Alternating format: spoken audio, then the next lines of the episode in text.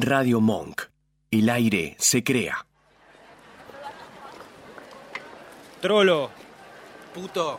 Marica, Balín, maricón, rarito, bufarra, andrógino, Carolo, Enfermo. desviado, Mariposón.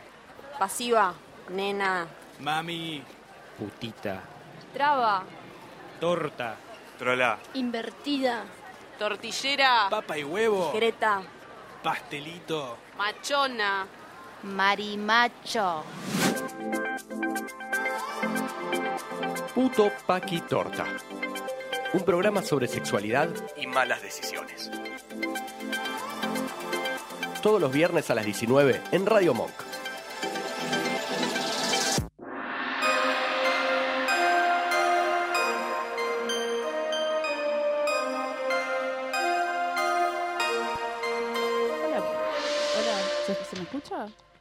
¿Mamá? ¿Mamá me escucha? Hola, ¿qué tal? Bienvenidos a Puto Paqui Torta. Hay mucha gente en el estudio hoy, así que esto va a ser un caos. Están advertidos. Bienvenidos. Mi nombre es Bárbara y me rebané medio dedo en Navidad. ¿Qué tal? ¿Cómo Así, andan? ¿Cortando qué? Un ajo. Un ajo, ¿qué? Valió la pena igual. Ok. Hola, Hola, soy Marcos. y esto no es un sé- micrófono. Eh, hola, mi nombre es Marcos y tengo una remera de Maidel. Me han preguntado por qué. Voy a contar una breve historia sobre comprar tres veces enjuague de ropa porque tiene el mismo envase que el jabón. A vos te hablo, querubín. Basta de enjuague, igual al jabón. Por Dios. ¿Vos estás hablando del suavizante cuando decís enjuague de ropa? ¿No es lo mismo? No. No. Ok. Sos tan del campo. Fuck you.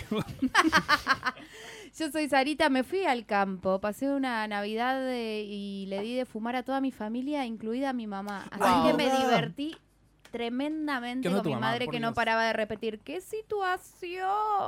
¿La ¡Qué filmaste? ¿La situación! filmaste? ¿La filmaste? No la filmé porque, ¿sabes qué? La cuidé. Dije, esto es muy viralizable. Mi madre ya es viralizable en estado normal, así que no, dije no, esto lo voy a Mejor no difundir, mejor, Mejor no no difundir. difundir. Perfecto. Eh, buenísimo. Esperamos más, más tu madre fumada. Sí. Eh, no Me dijo que le gustó igual, ¿eh? Así Sí, que es va a haber más una experiencia agradable. Está en la familia. Eh, no estamos soles. No estamos solos. ¿Vos Igual, decís? vamos a aclarar que este, para la gente que nos escucha en Spotify y todas esas cosas, vamos a hacer nuestros avisos parroquiales y después vamos a contar quién viene. Esto es Puto Paquitorta, ya lo dijimos. Nos pueden encontrar en instagram.com barra Puto Paquitorta. Pueden colaborar con las expensas del programa. Por favor. Por favor, en el link chicos. de Mercado Pago que pueden encontrar en nuestra bio de Instagram. Nos pueden buscar, eh, nos pueden mandar un mail a putopaquitorta.gmail. ¿Qué más pueden hacer? Pueden encontrar el numeral putopaquitorta en Twitter. Casi no lo miramos, así que es al Lo pedo. Marcos. un mensaje. eh, Eh, ayer me reclamaron que no había subido el programa, así que subí el programa. el programa está arriba, nos pueden encontrar en Spotify. Buscan, adivinaron. Puto Paquitorta en Decís. Spotify. Y encuentran. Quería pensar en algo tipo repuestos de calle Warnes para que busquen, pero no se me ocurrió. Se me ocurrió ahora. Eh, y nos encuentran, encuentran nuestra playlist y encuentran el programa para escuchar todas las ediciones anteriores. Marcos está poniendo fotos nuestras de fondo de los signos de la pantalla. cara, como siempre. Le queremos agradecer a Hernán de, eh, de Simulabs por haber hecho el logo y el- la intro del programa. Y le queremos agradecer a, Lucas Pan, Lucas P, que no sabemos. Yo le que digo nos- Pagnaro. Pagnaro, que Pagnaro. nos hizo eh, los stickers de WhatsApp. Y el, filtro de Instagram, que saben que está en las historias destacadas del, del filtro de Instagram. Si tienen un, un celular relativamente nuevo, porque los celulares viejos no funcionan. ¿Decís? Sí. No, tipo, toda la gente se quejó, tipo, no funciona y tenés un Nokia 1100, a mí todavía no está funcionando. Y yo Tartac. Quiero mandar un último saludo a Victoria, que casi siempre nos escucha y que hoy estaba llorando por, por eh, WhatsApp, que mándame un saludito al aire, que te voy a escuchar en vivo. Así que sí. Y recuerden, niños, y especialmente Victoria, no se coman paquis, porque no sirve. No, No no, no, funciona, no sí. somos buena gente. No Bueno. es que son mala gente, es que están hechos para otra cosa. Eh, no estamos soles, ¿con quién estamos? ¿Con quién estamos?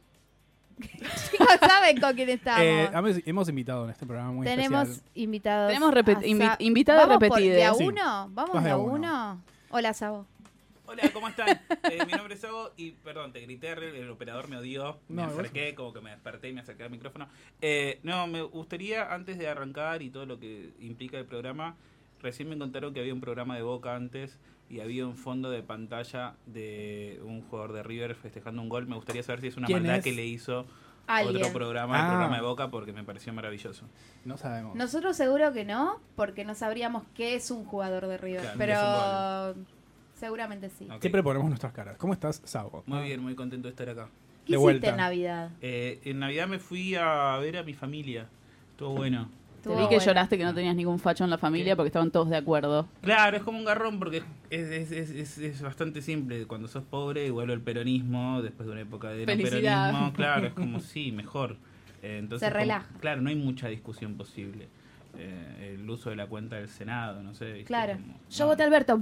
Yo también. Bueno. ok, Pásame el Estoy de acuerdo. Claro, no, lo, lo más tenso fue. eh, no, no es lo mismo ser kirchnerista que ser peronista. Eso fue como lo más tenso y era como. Sí. esa- Hilando fino, sí, hilando no, muy fino. Qué ganas de pelear, qué ganas de pelear al pedo. Me fui a contarle a los nenes que Papá no existe. Está bien. Que lo inventó Coca-Cola. Alguien lo tenía que hacer, la verdad. Bueno, está Sabo. ¿Quién más está? ¿Cómo? No, Está. Tomás. Está Tomás. No sabía. Buenas, Tomás ¿cómo es nuevo, andan? perdón, Tomás Tomás. es Yo, nuevo. yo soy nuevo. Ah, es soy verdad. nuevo, sí, Tenemos dos sí. repitentes. Sí. Va, Es, es tu primera cursada en Puto Paquitorta. Exacto, primera cursada. en Bien, Puto ¿cómo te sentís? ¿Estás preparado Bien. para el examen? La verdad que sí. ¿Estudió? Vengo bastante, ¿Estudió?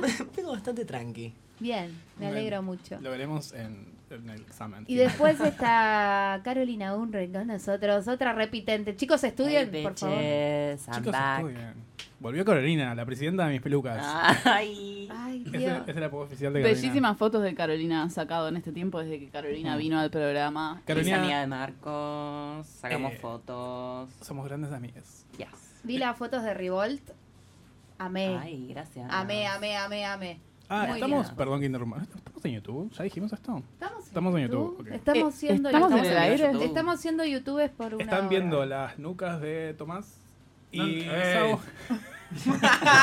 Es otro precio. Es- otro precio. Eh, as- así que ahora está gratis en YouTube en esa cámara. y en- no, Pueden vernos las sí. lucas. Eh, Pero ¿por qué están nuestros invitados? quería, quería mencionar que Sí. tenemos dos autores. Vamos a estar hasta el final del programa. Nadie entrevistando a los chicos y todos diciendo. Porque que yo cada quería que hacer un una comentario. No, quería mencionar que tenemos dos autores que inteligentes que somos. Eh, Tomás, ¿para cuándo tu libro? Es la pregunta. Para nunca, no sé. No sé, no sé, no sé. Para colorear, acá, Tengo, sea, tengo, no sé. tengo un sabio mentor. Ay, vos podrías tener un libro de para colorear. Un libro, sí, Amo mandalas. libros. Título: ¿Cómo Sabo me obligó a escribir un libro? Ahí va. Mandá Ahí la va. sensibilidad. Mandá- No, Mandalas no, así. o el rodaje, la verdad.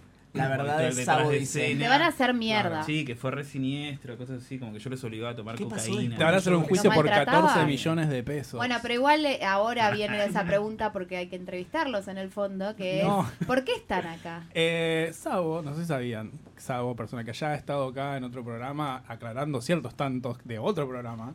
Eh, Ah, Chistes internos que nadie va a entender. porque ese programa no está subido a Spotify, me parece. Están los Nadie dos lo- subidos a Spotify. Están los dos. Ah, es verdad, muestro, sí, sí. muestro. Este forro dijo este.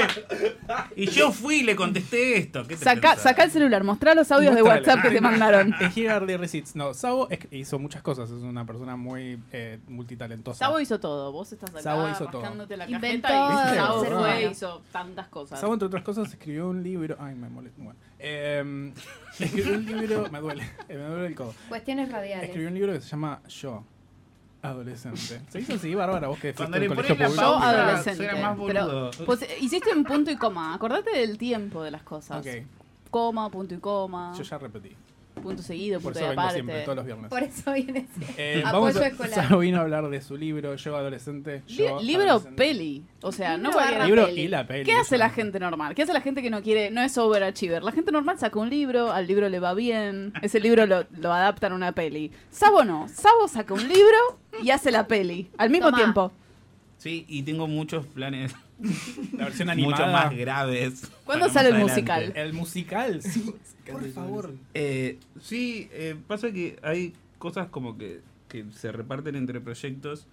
Por ejemplo, ahora ya está el libro y la peli de Yo Adolescente. Lo que estaría bueno es que se llegue a armar el soundtrack. Hay un acercamiento con la parte musical, que es el tema este de que se puede escuchar las canciones mientras vas viendo eh, cada capítulo. Pero lo que estaría bueno, lo que yo tenía planteado desde un principio, es lograr hacer que artistas de ahora hagan las canciones de la época. Ah, como el disco ese tributo a. ¿Quién es? Ay, Bueno, Papo, ¿sos estéreo? No me acuerdo. No hay, importa. hay ambos. Hay ambos, bueno. Eh, contanos, para la gente que no sepa, el porque el programa que estuviste an- anteriormente lo único que hiciste fue tirar mierda a gente. Eh, Sí. y, y volviste con más mierda para todos. Eh, contanos sobre Yo Adolescente, cómo empieza Yo Adolescente, para aquellas que no saben que debe ser mi mamá. Mm, Yo adolescente era un fotólogo anónimo donde yo subía todo mi ña ña ña ña ña al colegio, mis amigos ña ña ña. Eh, que fue que No te rías que te está dando de comer, Sabo. Más respeto con tu obra. No, pero era como eso, era como ña ña ña ña, mis amigos, ña ña ña ña, mi familia, ña ña ña ña tal persona, ña ña ña ña esto, ña ña ña ña el mundo adulto. Y bueno, a la gente le gusta ver a gente ñañañando. Y era el momento del, de- del, del fotolog donde empezábamos. Todos tenían, los que tenían plata tenían cámaras digitales. Yo no tenía cámara digital, así que eh, subía dibujos de nenes chiquitos que bajaba por internet. Eh, Cero problemático. ¿Qué? Qué raro eso, contanos. ¿Qué googleabas? No. ¿Nenes chiquitos? No, no, no, googleaba dibu- JPG. Y así fue cuando, como Sabo estuvo preso. no, dibujos de nenes chiquitos. Momo. Eh, no, dibujos de nenes chiquitos. eh, que como yo no tenía escáner tampoco para escanear mis dibujos del jardín. Ya entendimos que eras pobre, vamos al punto. Entonces, eh, era como nada, una cosa anónima, medio rara, que a la gente le gustaba y que sé yo, y funcionaba. Y después dije, bueno, vamos a hacer que esto funcione más y le doy forma de novela a todos estos textos. Le doy una historia, un hilo que seguir. Y lo mudo a Blogspot para parecer más serio, porque en Fotolog era como vamos a escribir por Fotolog. Eh, tipo, está cumbio ahí. Y, Claro. y en Blogspot no, ah, blog, de, golpe era Sabato. Y tipo, cambiabas de, de, de, de Fotolog a Google y ya era un montón. Y nada, le fue muy bien por internet. Le fue, tipo, en esa época era raro, pero eran miles de personas de todo el mundo diciendo que, ay, me siento identificado por esto, me siento identificado por aquello, que pin que pan. Y yo en el medio no saber qué carajo estaba haciendo. Tuve durante muchos años como una relación bastante tóxica con yo adolescente. Eh, porque había algo que me hacía ruido en, en esa obra en particular, no entendía bien qué era y después con, de, más grande ahora me doy cuenta que es que en ese momento estaba haciendo una catarsis, estaba hablando de mi depresión sin saber que estaba hablando de depresión y no entendía por qué me llevaban tantos mensajes de gente pasándola tan mal y buscando una respuesta y una palabra que les ayude y yo era un pibe igual que la gente que me estaba escribiendo, tipo, no tenía Claro, por ahí no tenías esas respuestas tampoco. No, no las tenía para mí, porque Claro. justamente era una forma de... Yo adolescente era la forma de entretenerme de mi depresión, era la forma de como no prestarle atención. Y recién ahora, con esto hace dos años y pico, se me acerca Lucas con que me dice, che, pasame la novela.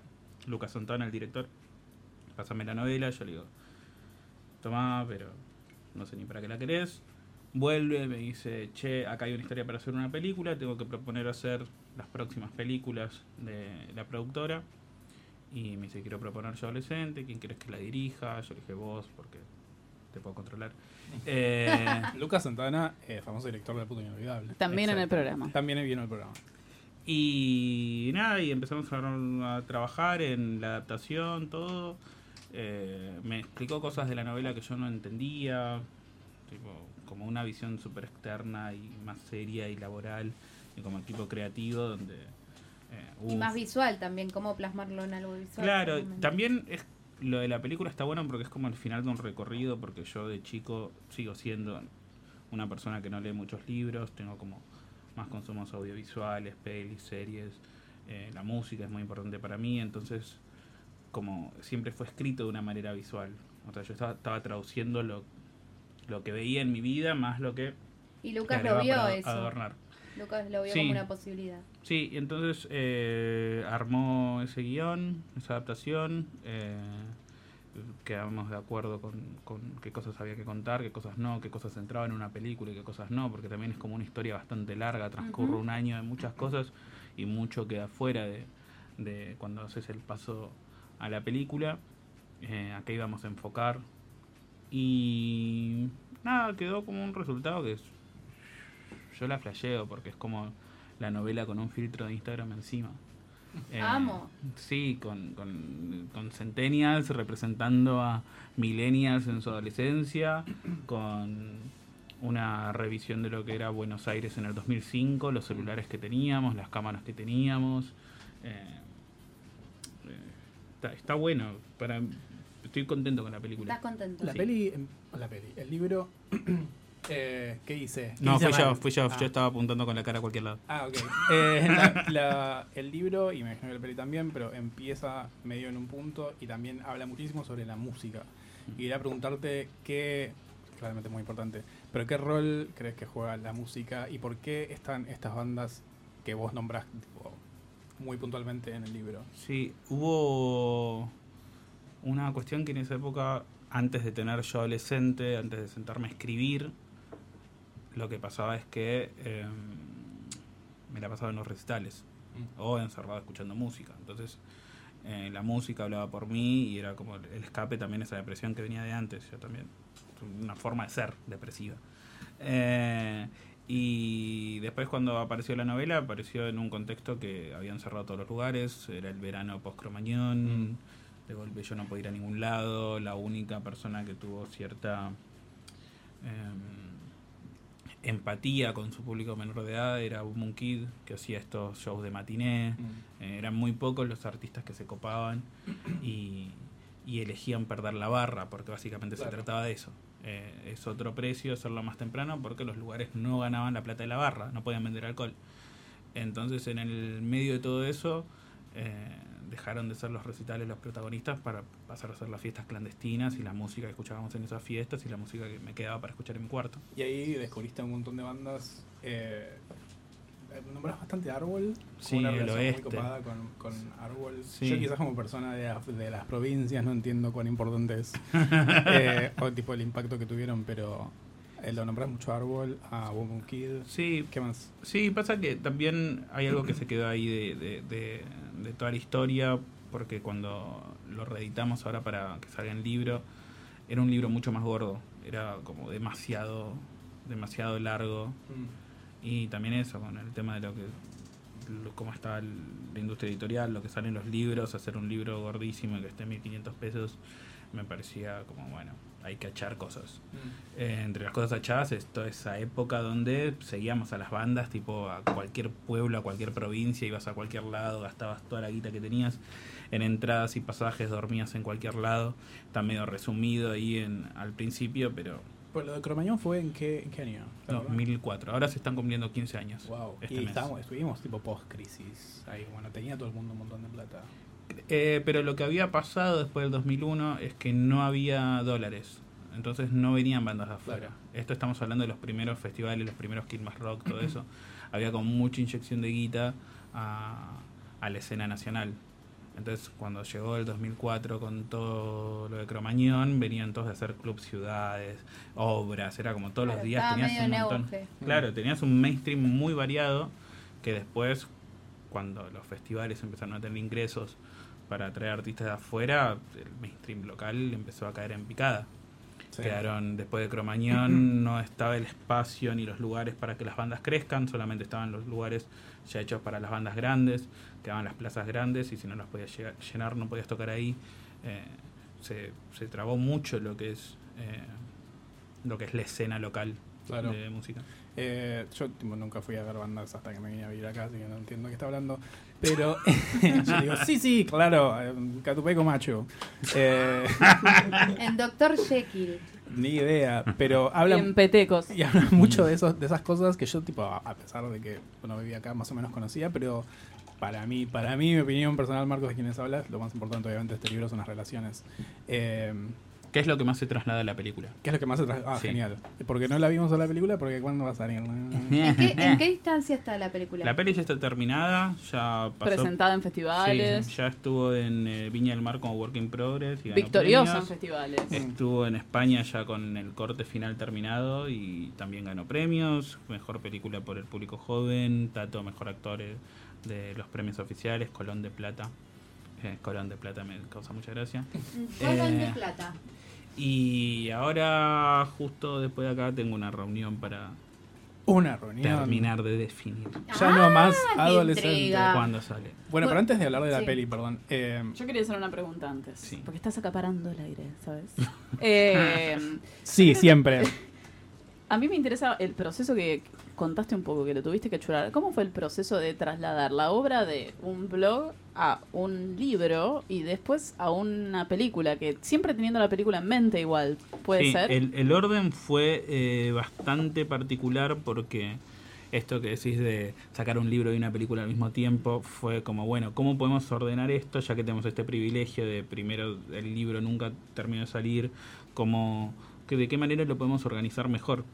Entonces, eh, cuando hicimos primero la adapta- yo le di la novela a Lucas entera, la versión entera, el blog entero. Él dijo, para mí la historia que hay que contar es esta. Eh, cambió de orden algunas cosas que suceden, fusionó personajes, porque también hay que entender que yo a los 16 años tenía un millón de amigos, era literalmente Roberto Carlos, y quería hablar de todos ellos en la Claro. novela. Así que capítulo a capítulo se presentaban 30 personajes nuevos, algo imposible de hacer en cine. Así que fusionó personajes, or- organizó un poco mejor eh, la historia para que sea más fluida. Y con eso, después de firmar la película, yo agarré y adapté la novela a la versión 2019. Ok. Acomodé el orden de las cosas y fusioné esos personajes que estaban fusionados para que no pase eso de eh, no tiene ningún sentido la película en comparación con el libro. Claro. Era un buen día. Todo, todo el mundo vio, vio en vivo eh, lo mal que lo estás pasando haciendo el, la peli- el guion. Porque le ponías vos. El, el, el- lo de. Sí, después achurar fue una tortura. Es que tiene mucha gente.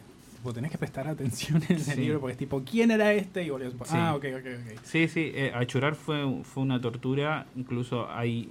En la peli hay menos personajes, hay un par que solamente están en, en- en el libro. Que, que como la. El, el libro tiene más un retrato de época. Está con mucho más detallada la época, lo que estaba pasando, cómo lo vivíamos. Y la peli quedó más sobre los vínculos. Y también por, por esto de. de um, una forma de ver la amistad, una Mm. forma de, de- de cómo vivíamos la depresión y qué cosas ignorábamos, y también los vínculos. Está muy centrado en los vínculos y en la desorientación sexual, esto que yo llamo Mm. de- ahí en la segunda parte de la novela. Pero también hay, hay- El lado B. No, hay como, además de eso, hay como un retrato muy de que los- qué es lo que era ser chico en esa época, la que quizás tu, tu hijo no tenían plata, y en Argentina, porque uno por ahí ve tipo eh, novelas para young adults, no sé cómo se dice en español. Jóvenes Jóvenes, adultos, no sé no qué. lo sé. Por ahí ve- ve- eh, lee novelas o, consume productos así, es tipo, en Michigan me pegaron contra el locker, es tipo fantástico, pero tipo acá no pasa. Me encerraron en el Perdí el casillero. 283 y tuve que caminar a la estación Claro. Lanús. Eh, pero es muy bueno en retratar eso como para sentirse identificado con eso y de vuelta el tema de los vínculos es, es muy lindo. Tipo, si no, compren el libro, chicos, es muy barato. Pero Sí. yo quiero saber cuál es el rol de Tomás en esta película. Bueno, mi personaje es Tomás. Soy el mejor amigo de Sabo. eh, el cual, nada, es como Sabo en otro cuerpo y con la misma mente. Eh, soy como el personaje ese que del que todos se, se hacen como amigos, ¿viste? Se sienten identificados también un poco. eh, Es y- el que las chicas se enamoran y el que los chicos quieren ser su amigo. Perfecto. Los chicos también se enamoran, las chicas se enamoran, los chicos Bueno, se pero en enamoran. 2005. todos. 2005, bueno, claro. Y bueno, nada, eso es como el rol principal, es como el jodón del grupo. ¿Conociste al Tomás Realness? ¿Sabes que no? ¿No? ¿No, No. no lo largaste? No lo quiso largar. Me gustaría, No, la verdad me gustaría. fotos. Sí, me mostraste fotos. eh, Son parecidos. Eso, eso. Contá, contá cómo fue un poquito. Todo el elenco son muy parecidos, es muy molesto. ¿Qué onda el casting? Porque estuviste ahí puntilloso o, te- o tuviste que soltar un par de, de No, rasgos? no, no, no, yo fui un gran yunque. Ok, Eh, perfecto. Yo, Qué yo, yo naturalmente soy una persona rompebolas. Imagínate si van a hacer una película donde Sí, sobre tu vida. Sí. Eh, soy bastante control freak. Y me pasó que eh, cuando apareció él era como, ay Dios, no puede ser tan parecido. A un nivel de escalofríos constante. Wow. como, no está bueno esto. Y, pero bueno, después. El día de, el día de, el día de la lectura del guion. El, Story time. este chabón eh, me mira del otro lado de la mesa y me dice. Tuviste una vida muy interesante vos. yo me hice pis encima, porque era, era mi Tommy, el tipo estaba ahí, se apareció ahí, tipo, me, me estaba medio como bardeando low key. Claro. Eh, y nada, y después empezó, lo que estuvo buenísimo de eso es que yo soy bastante cerrado, como que no soy, no, no hago amigos nuevos con facilidad, como soy bastante gruñón. Eh, y esa cuestión de que terminen siendo parecidos, Te no solo físicamente, me ahí una cosa. Sí, que se arma el grupo. Eh, estuvo buenísimo eso. Como que ya el Sí. primer día. Sí, sí, ya desde el primer día se sentía esa energía. eh, entre todos estábamos como... Porque tenía que fluir algo entre, el- entre ese grupo de actores para y de personajes para que sean Claro. amigos de verdad. Además- para el espe- espectador. Claro, o sea, además la peli-. Claro, la, la peli fue rodada en, en un mes. O sea, fue todo muy rápido. No Ay, sí, chicos, pasó todo tan rápido. De repente vino Caro al programa.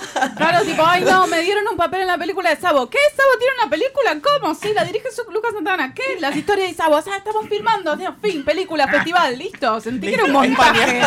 Fue un montaje, no fue, no fue la vida real. Lo hicieron en cinco minutos. Exacto, fue todo, fue todo muy rápido. Y la verdad el, el elenco, y, más que un elenco ya es un grupo, digamos. Sí. Eh, nos juntamos a salir, salimos a bailar, ahora no, eh, seguimos hablando, o sea, la verdad se formó algo muy lindo y la experiencia de también irnos eh, para, para España, para el festival, también fue hermoso. Nos unió Viaje de también como... Fue, sí, sí, fue un viaje, un viaje egresado, sí, tranquilamente. Hermoso. No, y aparte algo que estuvo bueno es que Tato, que estuvo en ese viaje, que es el protagonista, que es, eh, está en todas las escenas. Entonces las cuatro semanas estuvo trabajando todo el tiempo, tuvo muy poco ¿Cuánto tiempo. dormían? Eh, Nada. No, las jornadas son de ocho horas y pico. Ah, mirá que, que bueno, Eh, sí. es- si es- está dentro de la ley tiene que Sí, serlo. sí, no, está- no, no, no era, no era, no era, no era difícil a nivel ese, de energía humana, sino Mm. como que es como una pena que en cuatro semanas se tenga que filmar porque la situación del cine argentino es medio Claro. como, bueno, arreglate con eso. Imaginen que es un crédito que, que ganan para hacer la película y que se comió dos devaluaciones en el medio. Entonces, qué sé yo, una persona que lee la novela dice, uy, voy a ver las escenas en Mar del Plata. No. No. No, ya les avisamos que no. No, las escenas en Mar del Plata lamentablemente no. ¿Sabes que no vamos a poder contratar actores? Así que vamos a tener que hacer la peli con muñecos. Casi, O sea, vos podés actuar. Bueno, y hablando de, de gente que actúa en la película, también está caro. Caro, ¿cuál Sí. es tu rol en la película? Mi rol es el de Flor, que cuando fui al casting me dijeron, bueno, el personaje de Flor es el de la más linda del colegio. Fue como, listo. Claro. Buenísimo. Ya, ¿cuál es el, pa- ¿Cuándo empezamos el rodaje? Eh, y me lo vendieron así y bueno, nada, quedé. Y, y es, Me pregunto por qué. ¿Eh? Me pregunto por qué. qué. Y fue mi primera, mi primera experiencia en cine. Que de hecho, eh, nada, recién cuando Tommy contaba esto de que nos volvimos como un grupo muy, realmente como muy unido y que hasta el día de hoy nos hablamos, y seguimos saliendo y nos extrañamos y nos queremos un montón. Es la primera vez que yo hago cine y que nada, de como que me pagan por actuar, pero no sé si pasa eso como de, No, no elencos que se siguen juntando y queriendo y me Hay que preguntarle a los chicos de Montaña A Rusa. los veranos del 98, si se siguen. Verano del queriendo. 98. Claro. Se reunieron hace poco, ¿eh? Ojo, Pero ojalá. por plata, Pero me han contado que los de Jugate conmigo, uno de los de Jugate conmigo vivía al lado de la casa de un compañero de laburo y se juntaban algunos sábados a la noche y cantaban de vuelta las No, canciones. Goals igual. Dale. menos que Nunca soltar, Si nunca cantaron la tarde de Nacho, La la bancamos. No La Nacho, bancamos. otro Nacho, de Jugate conmigo. Vos sos muy chico, no sabes de lo que estoy hablando. De no, no conoces Jugate conmigo. Sí, Eh, Yo no conozco esa canción igual. Conozco Juguete conmigo, pero Dios no me mío, acuerdo de la tarde. matémosla. Sí, no, obvio. Igual siempre somos, somos los más grandes acá. Sí. Bueno, y Caro, vos haces un personaje que es una chica cis, que Yes. no pasa nunca. Contanos de eso. No, sí, eh, sí, me pareció, eh, cuando fui al casting, eh, me acuerdo haber preguntado, pero este personaje es un personaje cis, ¿no?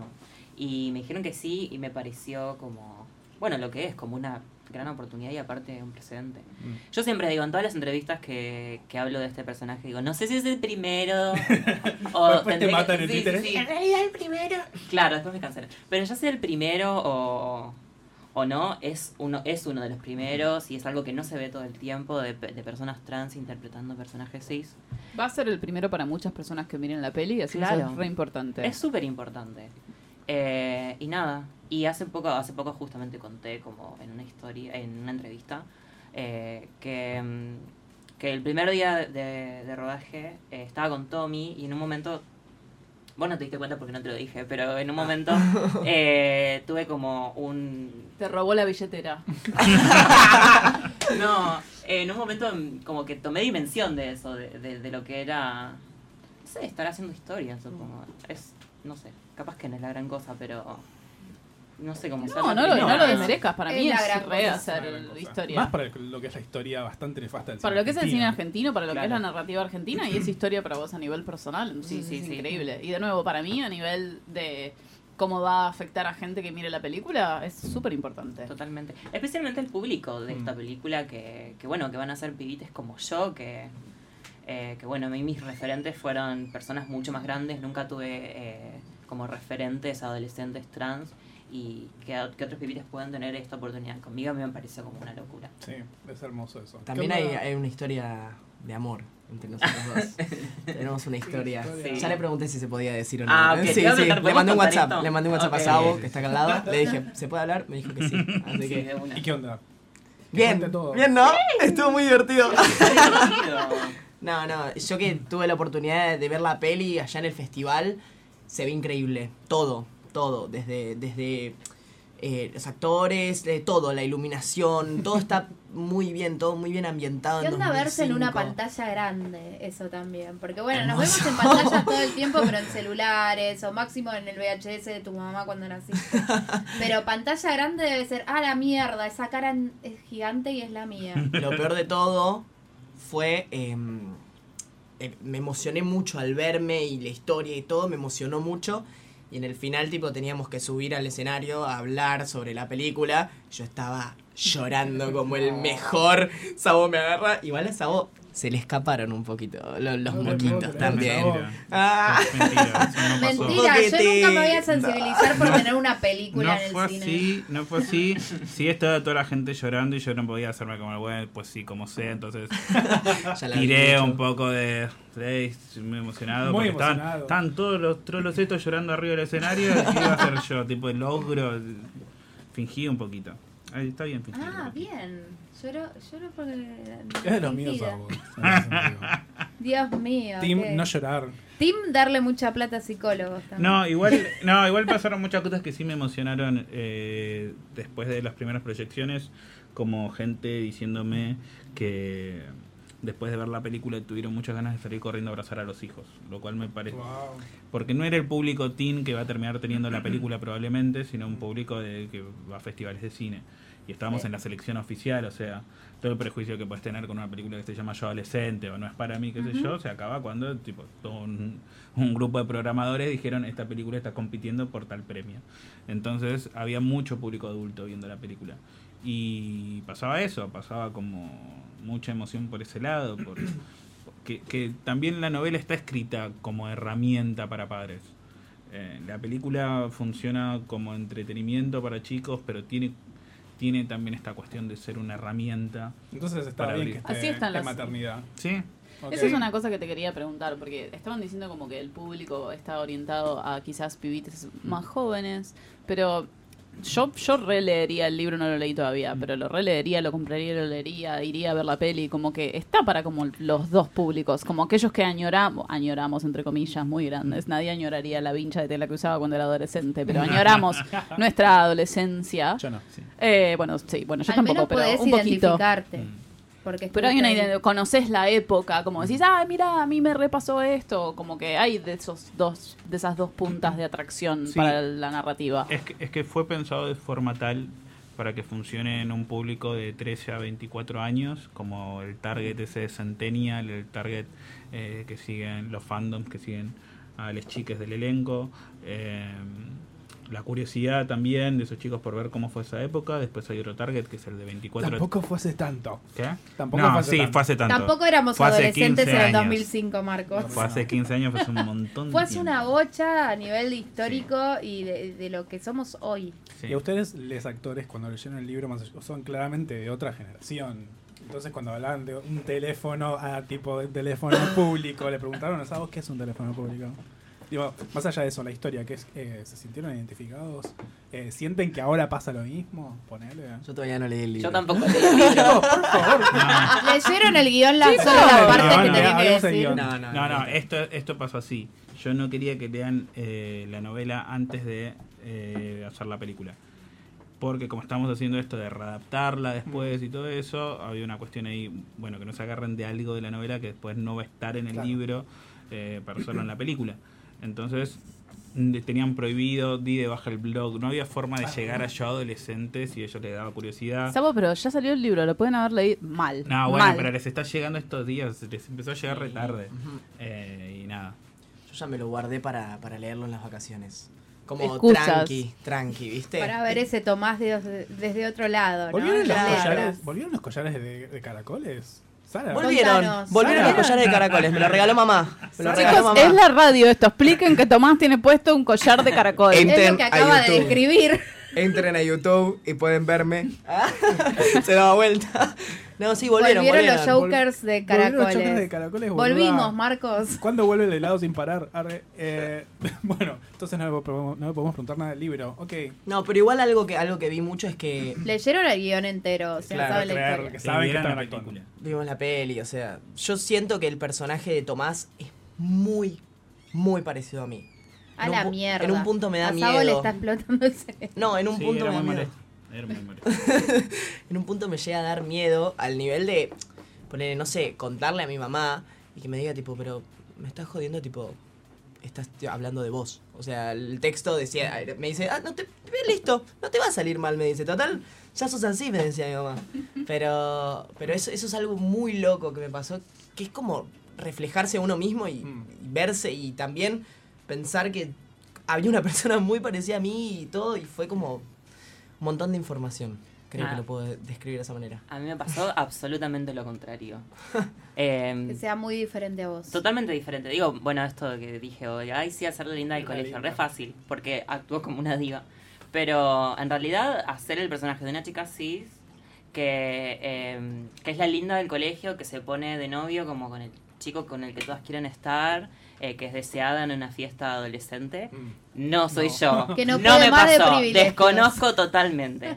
Eh, y eso, no sé, supongo que también es bastante loco. ¿Y cómo te sentiste en esa piel, ponele? Eh, y en realidad me despertó como un montón de, de, de- de cosas, eh, como de darme cuenta de que es una adolescencia muy distinta a la mía y que yo no viví.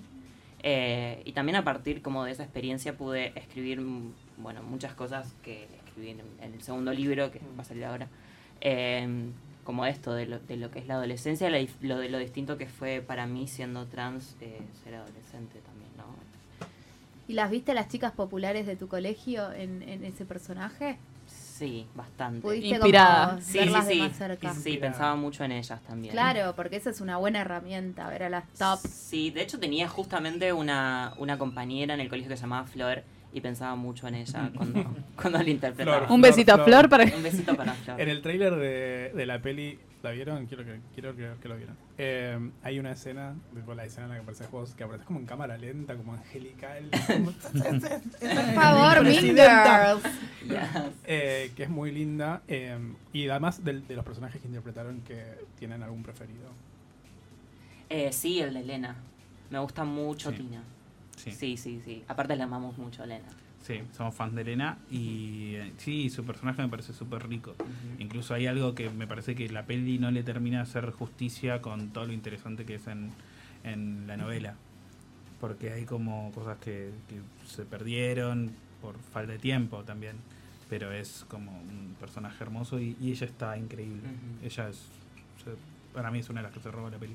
Y de todos tus amigos, ¿quiénes fueron los que, ok, se están pudieron ver, al menos leer el libro o, o verse en, el, en la peli? Eh, ahí, ahí eh, para que vas a decir cuál era tu favorito. Ah, mi, Ah, fa- sí. mi, mi favorito.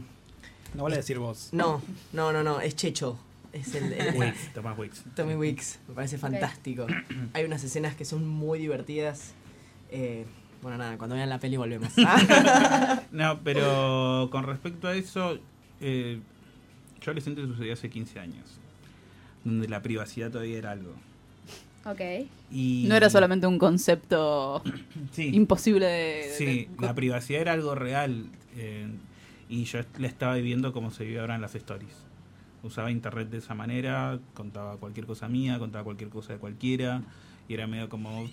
Nadie sabe que estoy hablando de vos. Y después se empezó a generar toda una cuestión de eh, averiguar quiénes son esas personas detrás. Porque empezó a, a- a crecer yo adolescente. Y era como. Ah, bueno, pero si el chabón eh, dice esto es porque va a poder ir a todos estos colegios. No, este no porque este es público, este es privado. Y es como que empezaron a llegar a mí. Y así es como se descubrió que yo era yo. Y que estaba detrás de yo adolescente. Y y después. ahí se corre el velo de los demás también. Claro, y ahí es cuando, bueno, expuse la vida de un montón de gente que en ese momento no lo entendía como algo malo, sino como, tipo, ¿a quién le importa? Eh, pero no estuvo bueno, entonces como que yo adolescente fue una cosa medio conflictiva con mis amigos, con mi entorno, con... ¿Podemos con decir que mundo. sos el primer influencer? Podemos decir que soy Ah, buenísimo. Eh, No, fue Jesucristo. Para, para poner en la lápida, ¿eh? Aquí ya se Sabo, el primer influencer. El primer influencer y el último flogger, según el CIE Clarín de esa época. Eh, Uh. Pero... Alguien no lo olvidó. ¿A quién le tenemos que pegar? Peguémosle a alguien, dale. Eh, no, hay tiempo.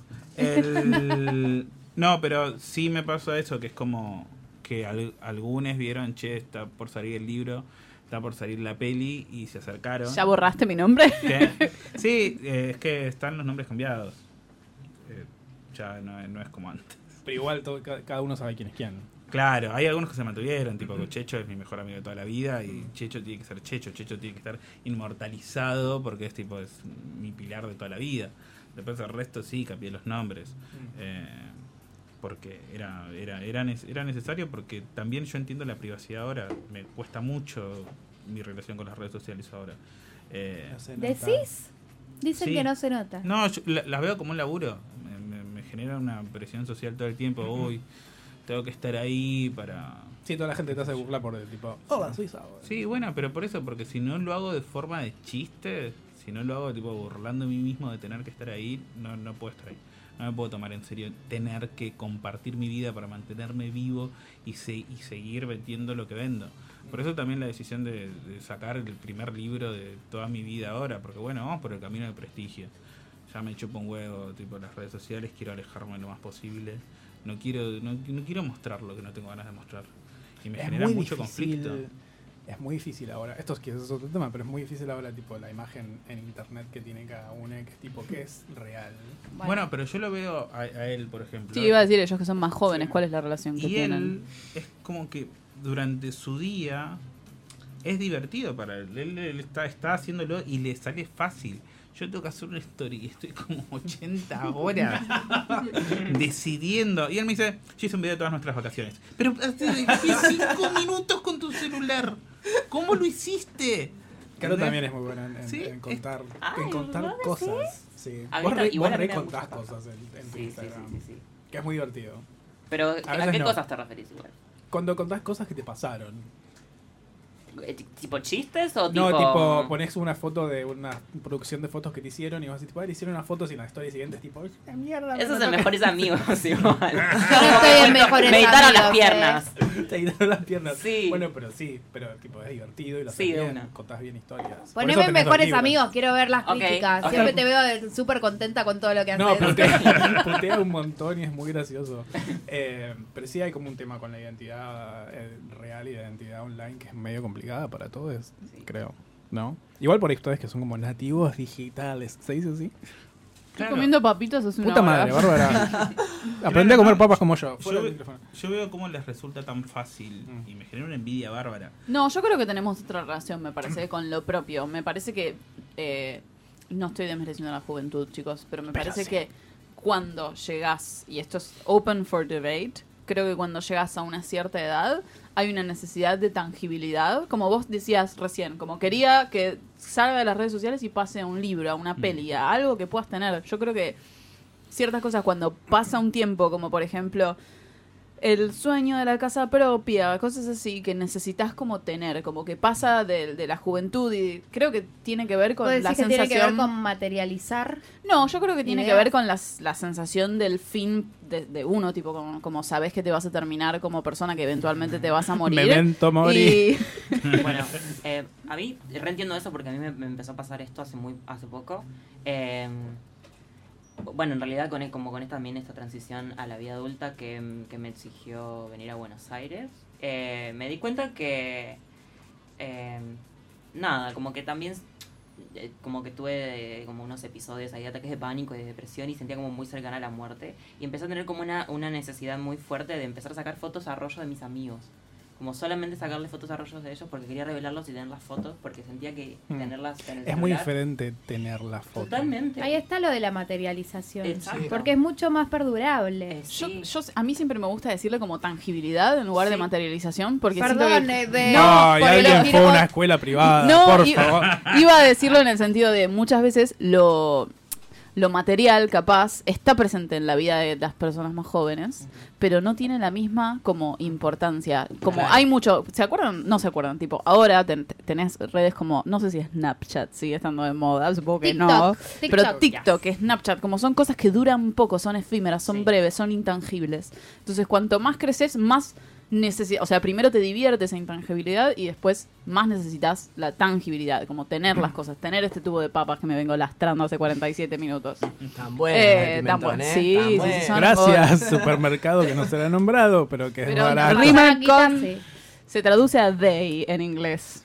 Sí, pero, o sea, por un lado sí, pero me parece que lo que no cambia en un poco, que es de medio de lo que habla el, el libro y lo que va- vamos a hablar después, es el tema de las relaciones, que no es algo tangible, ¿eh? Tema de las relaciones, pero vos querés que esté, como querés, como tener la seguridad que esté ya. que Sí, y al mismo tiempo cuando sos chico tenés muchos amigos y tenés muchas relaciones y cuando sos más grande te da paja. Es Claro. real eso. No en realidad todo, sí. empezás a ajustar criterios Sí. también, Sí. porque las cosas que se prolongan en el tiempo tienen que tener la cintura de poder ir moviéndose al swing de cómo te va cambiando la vida. Y la gente que perdura, aún vos a- cambiando y esa gente cambiando, es la que te queda. El swing de cómo te va cambiando la vida es el nombre de este programa, anotemos. Está bueno, me gusta, me gustó. Igual para mí no es, no es que te da paja, qué sé yo. Entre hacer lo que tengo que hacer y juntarme con mis amigos, siempre debe estar de elegir. Si puedo elegir, voy a ir a juntarme con mis amigos. Lo que pasa es que no tengo ya la energía para hacer lo que tengo que hacer y juntarme con Y mis amigos. con- Y un tipo, salís y a la una ya tenés ganas ¿Hace a cuánto que no ves un amanecer de party? Hace, contanos. Ahora te dice ayer pasa. justo. Ayer. Entonces tenés tiempo, porque no dormís. El, el- el Navidad. Navidad, Ah, no bueno, cuenta sí. la fiesta. Decime un sábado común de julio. No, cuando fuimos a... Ustedes viven saliendo y lo pones en tus stories, tipo, Sí. acá divirtiéndome con mis amigos jóvenes. Dale. Sí, no, bueno, pero no... No me dice que soy un coordinador de viaje de egresados Claro. que quiero vender No. todo con 20 es un años. coordinador de viaje egresado. Qué horror. Sin la parte de violador. Sí, la parte de violador, Claro, eso queríamos. Eso no, claro. Pero hace pasitos en un parlante, se sube un parlante a hacer pasitos, todo chivado. El tiburón. Pe- Pero no, me parece que hay una cuestión ahí medio como de economizar tus vínculos también. Es medio como racionalizarlos. Tipo, una persona que viene y, y te consume toda tu energía constantemente cada vez que la ves, es medio como, che, que tengo que trabajar después. Y, o sea, Claro, claro, este claro. café que est- estoy tomando con vos lo pago de la Sí, guita que saco tipo, estuve laburando mucho tiempo Sí. para este café mediocre, ¿entendés? es- Sí, como si te vas a llevar toda mi energía. Y no también tengo no energía, tengo que tener energía para otros problemas de otros amigos. Sí, y mis propios problemas. y mis propios problemas. también hay algo que yo creo que lo, las personas que se, te va- se van, se van cayendo en tu vida son como las que no pueden ir en una maduración más o menos en la misma frecuencia. Claro. Mm. Eh, que es medio como vos estás como para llegar a otra etapa de tu vida y la otra persona está, viste, no sos un pelotudo porque no querés salir. Y es medio como, pero ya salimos hace, hace 15 años, estamos saliendo, ¿no? ¿Podemos hacer otra cosa? Eh, tipo, toda nuestra amistad está basada en ese rato que Y después de están joda. los amigos de salir y los amigos, Los de, amigos de noche, tengo un problema grave y te lo voy a contar a vos, no se lo voy a contar a todos los demás. Obvio. Era famoso amigo de noche. Eh, cam- ¿qué, ¿Qué crees que, que- que haya cambiado en cómo veías las relaciones hace 15 años y ahora? Todo, todo cambió un montón en todo el tiempo. Cambia cómo veo las Mm. relaciones hace un año y cómo las veo ahora. Pero lo que... mm, eh, a ver, Para el próximo no. programa. Sí, no, no me puse a pensar tanto en qué cosas cambiaron tanto, eh, como que tuve muy muy consciente la cuestión social, la sexualidad y todo eso, pero no en, en materia de vínculos. Creo que tiene algo que ver con que cada vez, por suerte, definimos mejor qué no es el amor, tipo, qué no debería ser el amor, eh, en todos los vínculos, Sí. ¿no? Vínculo familiar, vínculo de amistad, vínculo de pareja, eh, en todos cada vez pulimos más, che, el amor no debería ser esto, no debería ser aquello, eh, pero tampoco debería ser perfecto, que ese es como el otro gran problema, No existe. que es la forma de alejarse del riesgo a que te lastimen por esta cuestión de no es la persona más deconstruida y perfecta que hace todo bien y cumple todos los casilleros del progresismo en este momento, es un tóxico. Hay que cancelar. No, es una persona. tipo, tiene un mon- Como si uno a veces lo cumpliera siempre, ¿no? como si Como- uno no fuera tóxico en algo. Tipo, todos tenemos un montón de mambos con los que venimos arrastrando desde nuestra infancia, de el amor que vimos de nuestros padres, de las cosas que vimos cercanas. Como cada uno tiene su mambo. El tema es encontrar la gente que potencie tus seguridades, te trate de matar tus inseguridades, que te ayude a correr de los lugares de mierda en los que naturalmente te pones. Eh, y eso es como lo que hay que empoderar, ¿no? Tipo, salí de ahí, salí de ahí urgente. Me peleé con mi novio. Sí, te vas a pelear. Sí. Te vas a Bueno, pelear tiene toda- esa cosa también, ¿no? El de idealizar. Creo que las redes sociales también tienen eso. Nunca subimos Mm. cuando estamos realmente del ojete y todo, todo es un bajón. Ahí medio como nos replegamos. Y la vida tiene esos matices. Tiene Sí. un montón de matices. Pero también creo que la peli esta que estuvieron todos hablando estos días, la de historia de un matrimonio, eh, creo que a todos les pega porque hace mu porque hace mucho no se ve tipo la suciedad Mm. real con la que te sentís identificado. Porque vos capaz ahora tenés una discusión como la que tienen ellos ahí y ya no se la contás a tus amigos. O se la traducís un poco para que no piensen que, el- que la otra persona es, un golpeador. Claro, es, la- es Sí. lo peor que te pasó en la vida. De esa peli me gusta, ahora que la nombrás, me gustó que, que tenías, eh, tuviste la, el, el espectador tiene la posibilidad de empatizar con ambos personajes. Sí. Todo el tiempo. Cuando vos estás soltando alguno, porque decís este, por ejemplo, en mi caso, el hombre, Mm. este padre, y de pronto ves todo su costado de realmente se va a quedar solo, realmente se va a quedar en otra ciudad y tuvo una familia de mierda, bla, bla, bla. Entonces estás todo el tiempo viendo matices, que es esto que le me gusta decir, que nosotros tratamos siempre de estar en los extremos y en realidad la realidad está en el medio. Sí, es, es como que estamos buscando... Cuando nos ponemos políticamente fachos, ¿no? Sí. Estamos buscando de Notebook y es mentira. Sí. Y medio que Precisamente sí. Ryan Y medio que ¿no? sí, las relaciones humanas tienen todas esas dificultades y, y esos jueguitos. Eh, nosotros queríamos recomendar algo, pero necesitamos que lo digas para que podamos... Cosas culturales. Eso es una, una sección en la que recomendamos cosas que- Culturales. culturales, a veces sí, a veces no. Así que si tienen algo cultural o no para recomendar, este es el momento. Además de la película y la del Además de la libro. película, el libro que no salió la película, pero sí el libro, vayan a comprarlo. Eh, si les preguntan si Sabo es un youtuber, díganle que sí. Eh, ¿Quién es Sabo? Hola, mi nombre es Sabo. Es la faraona. Eh, con Bárbara vimos una película muy linda. ¿Cuál? Sí, muy buena, Muy nos buena. encantó, muy muy buena. ¿Y de- estará en movie todavía? Movie, para aquellos que no son unos chetos culturales como yo, es un servicio de streaming en el que las películas duran un mes nada más. Pero si no, búsquenla en Torrent, tiene que estar. Hablando de lo efímero, se llama Villa Travesti igual. Villa Travesti se es escribe hermoso. B larga y latina. X A travesti. Es una película No, de de Travesti ahora. No quiero. Eh, muy difícil. Y es una película de Brasil que habla Es un de... eh, sí, es un documental que habla de MC Lin, que es... eh, Linda quebrada. Una villa, eh, villa travesti. Villa significa de maricón. Maricón, marica. Y muy buena, hay algunos, alguna presencia de gente, de pe- personajes musicales LGBT de Brasil importantísimos. Muy buena. No Pablo Vitar, chicos, salgan de Es la lo burbuja primero que Sony. caímos eso. Eh, pero como po- por ejemplo Lineker, que es una leyenda, creo que del- es del norte del Brasil. Eh, muy, muy, muy recomendado. Yo tengo una recomendación medio pedorra para hacer, pero la voy a decir igual porque a mí me sirvió mucho y a vos también, no te rías. ¿Cuál? ¿El, podcast? El de- podcast. bueno, hay algo que nos distingue a mí y a Marcos y es que tomamos muy malas decisiones de plata. Siempre, siempre lo hicimos. Quiero, quiero creer que no siempre lo vamos a hacer, pero ahora que somos personas adultas nos costó un poco Yo me llegar. compré el libro de Sabo. Eso Fue una también buena. viene con la adultez, ¿eh? La adultez te trae la FIP. empezamos a. Yo este año realmente cumplí con el sueño de no tener, no tener deudas. Entonces también. empecé. ¡Yeah! Por el aguinaldo, gracias, Perón. Y empecé a, mm, a ver, tipo, bueno, ok, ¿cómo puedo garantizar mi futuro? Justo que venía- veníamos hablando de la tangibilidad. Los chicos nos están mirando con cara de estos pelotudos que paren ya. Pero hay un podcast que se llama Neurona Financiera, que es de un uruguayo. Es medio mágica. Él es medio Claudio María Domínguez. Sí. Eh, y, ah, entonces al principio lo vas a escuchar y vas a decir, ¿quién es este pelotudo? Y además es uruguayo, así que como que vive en otro plano existencial. Pero es muy bueno. Pero es muy bueno y te dan como algunos tips para manejarte Le mandamos con un plata. beso a nuestros oyentes charrúas. Sí, por- que es- por Uruguay, otro- Uruguay es el mejor país. Sí, sí. Y bueno, y tienen algo que se llama unidades indexadas que acá no Que existe. acá no existe, en Chile también, acá no existe. Le pregunté a mi hermano, me dijo que hay algo parecido. Después le- te, te cuento. Pero que son tipo las uvas. No, No, bueno, después vemos. Eh, nada, lo, mm, lo recomendamos, está muy bueno. Si quieren hacer algo para Neurona- no tener deudas, Neurona Sí. Financiera en Spotify y hay un blog también. Está y bueno para empezar a, empezar a pensar en finanzas. No necesariamente Empezar a vas a escuchar. pensar. No es que vas a escuchar un podcast y decir, tipo, ya sé dónde invertir. No, a como Marcos eso. que está buscando fondos de inversión y recién salió de sus deudas.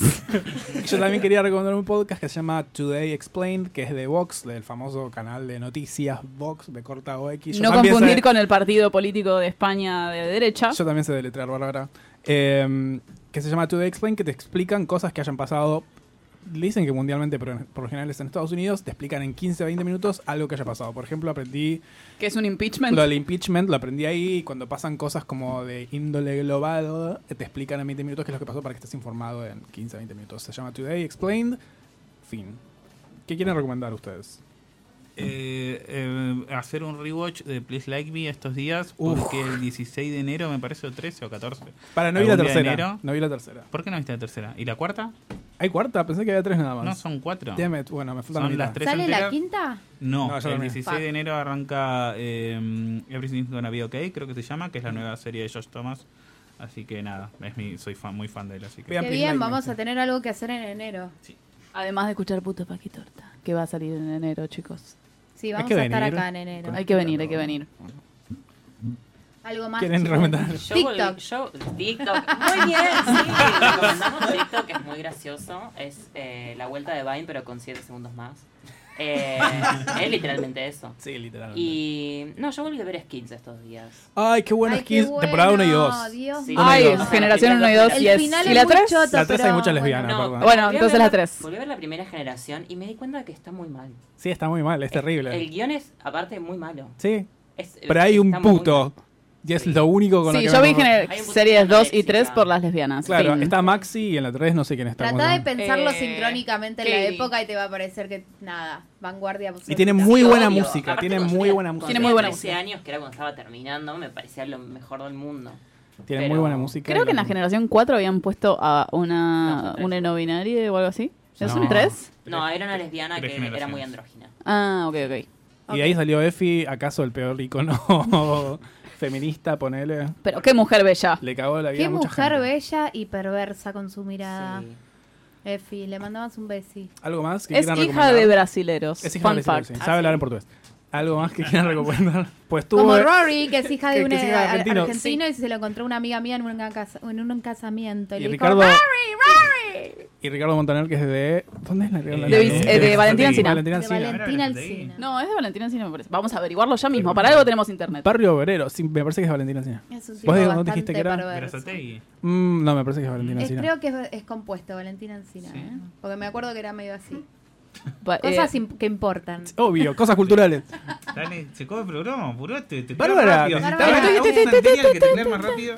Está buscando en Google. Nadie Valentina más- Alcina, Valentina Alcina. hemos ganado, hemos Yo ganado. soy del partido de Lanús, entonces we never forget nuestros próceres.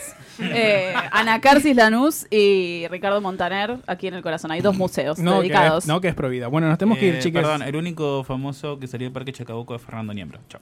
Bueno, es bastante famoso hasta hoy. Sí, bueno, de Bariloche nadie, así que no sé. Ey, confórmense. Hitler. Bariloche. No, Niembro. ¿cómo Asesinos, nazis. Hitler. Nazis. Claro. Pripke, que se lo llevó el... ¿Qué? La Mossad. Vecino de mi novio. Bueno, nada, gracias Robert chiques Rock. por venir. Van a tener que Pero- volver eh, eventualmente cuando salga la película o no. Están siempre invitadas.